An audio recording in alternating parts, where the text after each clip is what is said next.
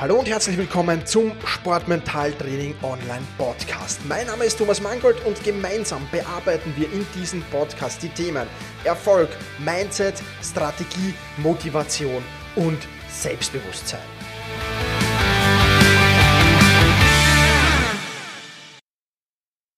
Hallo und ein herzliches Willkommen zur 61. Podcast-Folge des Sportmentaltraining Podcasts. Mein Name ist Thomas Mangold und ich freue mich sehr, dass du mir auch diese Woche wieder dein Ohr schenkst. Warum Einzelsportler mental stärker sind als Mannschaftssportler und wie du als Mannschaftssportler davon profitieren kannst. Das ist das Thema dieses Podcasts. Und ähm, ja, wir werden uns ansehen, warum ist das überhaupt so, dass Einzelsportler mental stärker sind? Wie komme ich zu dieser Aussage überhaupt? Und dann natürlich klären, wie du profitieren kannst. Und äh, Einzelsportler sind mental stärker. Das ist mal eine Aussage, die ich tätige. Ja, es gibt Ausnahmen, aber in der Regel ist das so. Ja, also es gibt natürlich auch Mannschaftssportler, die extrem mental stark sind, keine Frage.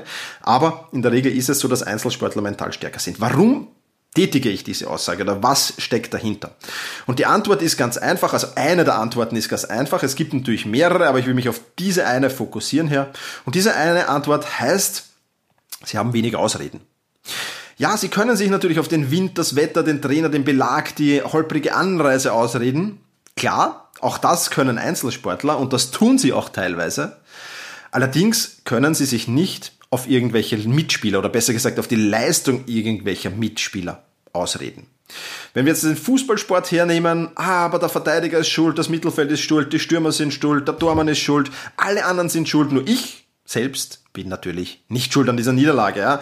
Und ähm, ja, das ist natürlich äh, eine Möglichkeit, die Einzelsportler nicht haben.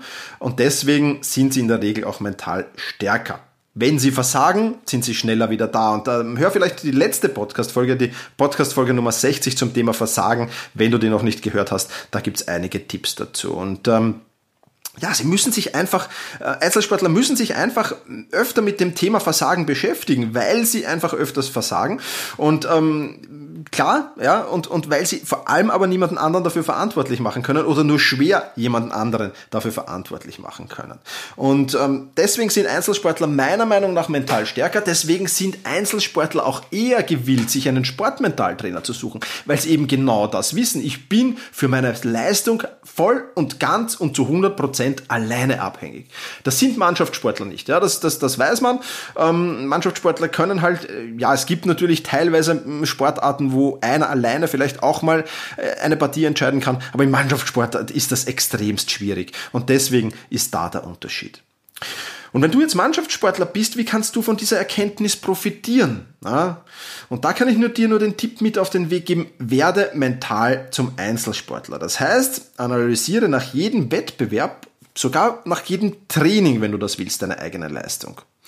Und zwar nicht die Leistung einzelner Mitspieler, wie ich sie immer sehr, sehr gerne höre, auch in Interviews von Mannschaftssportlern, nicht die Leistung des gesamten Teams als, als Gesamtes, sondern deine eigene Leistung. Zu 100 Prozent deine eigene Leistung. Die analysierst du nach jedem Wettkampf und optimalerweise natürlich auch nach jedem Training.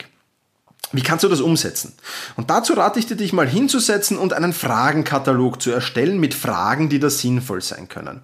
Und je genauer diese Fragen formuliert sind, umso besser ist es natürlich. Ich kann dir hier jetzt keinen Fragenkatalog vorgeben, weil das natürlich von, von, von Sportart zu Sportart unterschiedlich ist, weil das von Spielertyp zu Spielertyp unterschiedlich ist. Deswegen musst du dir diese Arbeit natürlich selber machen. Was aber wichtig ist, wenn du dir diese Fragen ausarbeitest, ja, diese Fragen dürfen erstens mal nie, sich nur um deine eigene Leistung drehen. Ja? Absolut und zu 100% um deine eigene Leistung. Ich habe aber nicht nur für die Fragen eine Regel mitgebracht, sondern für die Antworten. Nämlich die Antworten dürfen kein Aber enthalten. Ja, kein Aber. Nicht meine Leistung war gut, aber. Ja, oder meine Leistung war schlecht, aber, aber, aber. Die Mannschaftskollegen oder sonst irgendwas. Weil nach dem Aber kommen dann meistens Ausreden. Und wenn du diese Fragen erstellt hast, das kannst du natürlich, du kannst dich jetzt hinsitzen und dir ein paar Fragen überlegen, dann machst du das mal beim nächsten Wettkampf und beim nächsten Training und da werden dir dann sicherlich noch weitere Fragen einfallen. Also das muss ja, muss ja, kann ja ein fortlaufender Prozess sein, ja? da können neue Fragen dazukommen, da können alte vielleicht wegfallen. Ja? Was natürlich sinnvoll ist, ist dir Fragen zu deinen Schwächen zu stellen. Wenn du zum Beispiel weißt, ich bin zweikampfstark, äh, ist zweikampfschwach, dann macht es natürlich Sinn, dir Fragen zu deinem Zweikampfverhalten zu stellen. Ja? Also solche Dinge. Und was dann besonders wichtig ist, wenn du diese Fragen beantwortest, ist die Arbeit noch nicht erledigt.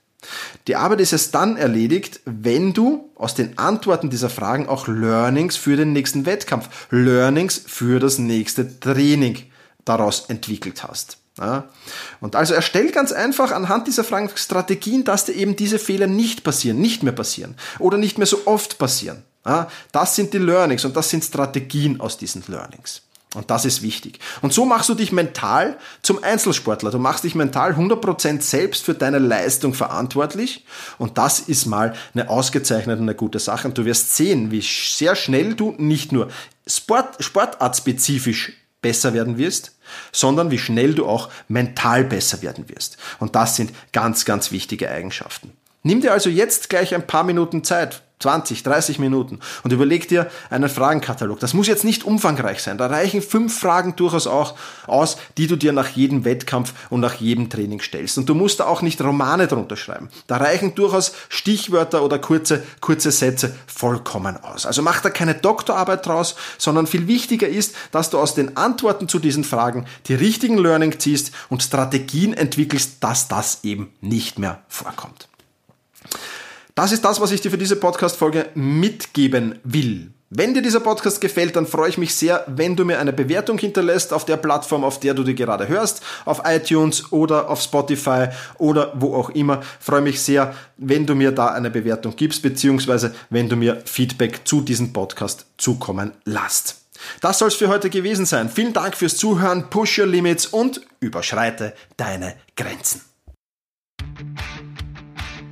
Viele weitere spannende Informationen rund um das Thema Sportmentaltraining, rund um deine mentale Stärke findest du im Bonusbereich zu diesem Podcast. Wenn du dich dazu anmelden willst, dann wechsle jetzt auf sportmentaltraining.online/bonus. Und wenn du denkst, dass eine Freundin, ein Freund, ein Vereinskollege, eine Athletenkollegin von diesem Podcast profitieren kann, dann sei doch so lieb und teile diese Podcast-Folge mit dieser Person. In diesem Sinne, vielen Dank, dass du dabei warst und push your limits, überschreite deine Grenzen.